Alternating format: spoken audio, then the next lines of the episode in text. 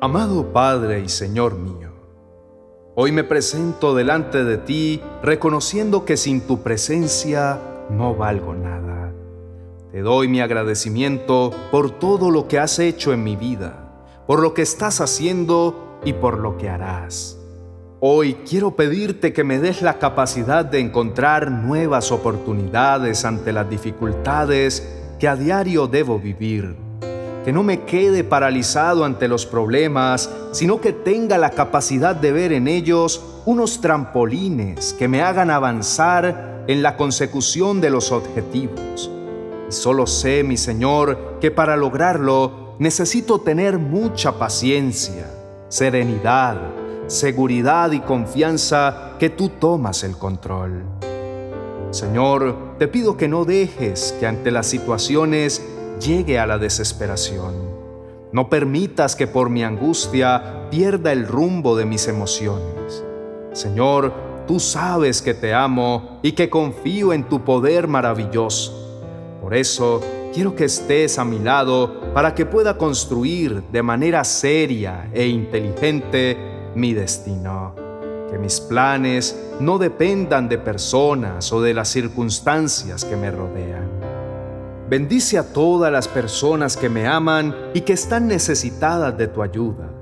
Pero también, Señor, bendice a los que no me quieren y están esperando oportunidades para hacerme daño. Que seas tú quien les respondas. En el nombre de Cristo Jesús. Amén y amén.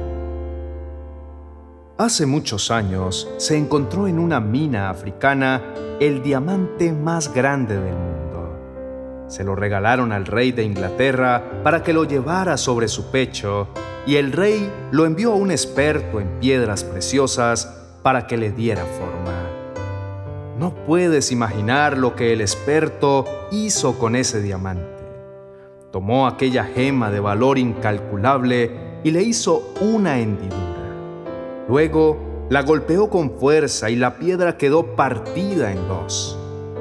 Podríamos pensar que fue una lástima, que se había cometido un error muy grande y no, de ninguna manera. Aquel golpe no fue casualidad.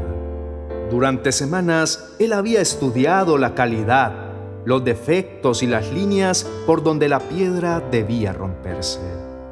El hombre al que se le había encomendado dicha tarea era uno de los expertos más famosos del mundo.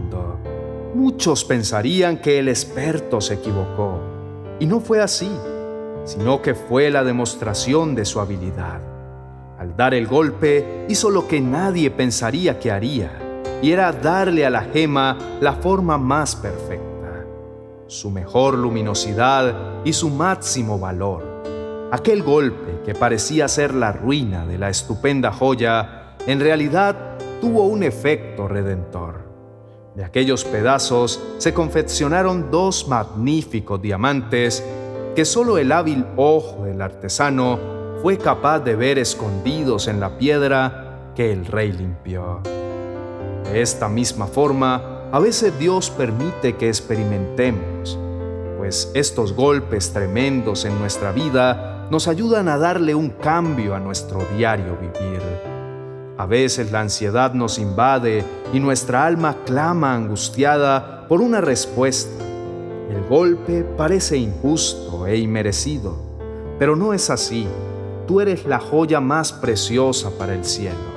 Algún día brillará en la corona del Rey de Reyes. Él sabe exactamente lo que debe hacer contigo. No te preocupes, confía porque sobre tu vida no caerá golpe alguno que no sea autorizado por el amor de Dios. Y cada uno de los golpes que Él permita cobrará en ti una bendición y un enriquecimiento personal y espiritual nunca antes visto ni imaginado. Podemos recordar la vida de Job. En la palabra de Dios encontramos este pasaje Job capítulo 42, verso 10, que dice, Después de haber orado Job por sus amigos, el Señor lo hizo prosperar de nuevo y le dio dos veces más de lo que antes tenía. Muchas veces hemos oído hablar de este gran hombre de Dios que tuvo que pasar por muchas adversidades, pero que gracias a su confianza puesta en Dios, siempre vino la respuesta de parte de Dios a su vida. estuvo dispuesto a aprender, a ser formado y tratado por el amor de Dios, y él vino a transformar su adversidad en la mayor bendición de su vida. Es muy posible que hoy tú estés atravesando alguna situación semejante en tu vida, ya sea por dificultades familiares, económicas e incluso personales, que nos están llevando a concentrarnos en los problemas y a que miremos más la adversidad que a nuestro Dios. Casi todos hemos tenido que atravesar algunas situaciones que nos ponen en duda o incredulidad, y estas razones nos impiden ver los milagros y las respuestas de Dios a nuestras vidas. Son aquellos que nos hacen percibir los problemas como grandes e imposibles de resolver. El secreto está en dejar de mirar nuestros problemas y dificultades y poner nuestra confianza plena en Dios. Esto lo lograremos en tiempo de oración, búsqueda de su presencia, estudio de la palabra de Dios, disponiéndose a orar unos por otros y a dejarnos usar como instrumentos útiles en las manos de Él para bendición de otros. Cuando nos unimos a orar por familiares, amigos, discípulos y por el mundo entero, vemos cómo Dios actúa fortaleciendo nuestra fe y respondiendo a nuestra necesidad, quitando toda aflicción. La oración de intercesión nos lleva a ver los grandes milagros y maravillas que el Señor hace a favor nuestro y de aquellos por los cuales interceden. Hoy mismo tomemos la decisión de dejar las dificultades en las manos de Dios y orar por otras personas. Eso nos puede llevar a transformarnos en una preciosa perla del Señor. Debemos saber que las perlas son producto del dolor. Toda perla es la consecuencia de una ostra que ha sido herida por un grano de arena que ha entrado en su interior. Una ostra que no ha sido herida no puede producir perla. En la parte interna de la ostra se encuentra una sustancia llamada nácar, cuando un grano de arena penetra en la ostra, ésta lo recubre con capas de nácar para protegerse. Como resultado, se va formando una hermosa y brillante perla. ¿En algún momento de tu vida te has sentido herido por las palabras o actitudes de alguien? ¿Has sido acusado de decir cosas que nunca has dicho? ¿Han sido tus ideas rechazadas? ¿Te han culpado de haber hecho algo que jamás hiciste? ¿Tu actitud frente a ciertas situaciones se malinterpreta? ¿Has sufrido alguna vez los golpes de la indiferencia? ¿Te han herido precisamente aquellas personas que menos esperabas? ¿No te valoran como realmente lo mereces? Si la mayoría de tu respuesta fue sí, entonces perdona y transforma tu sí en un no. Cuando entreguemos esas situaciones delante de nuestro Dios, Él nos libera. Ante estas cosas externas que no dependen de nosotros, la clave es soltar.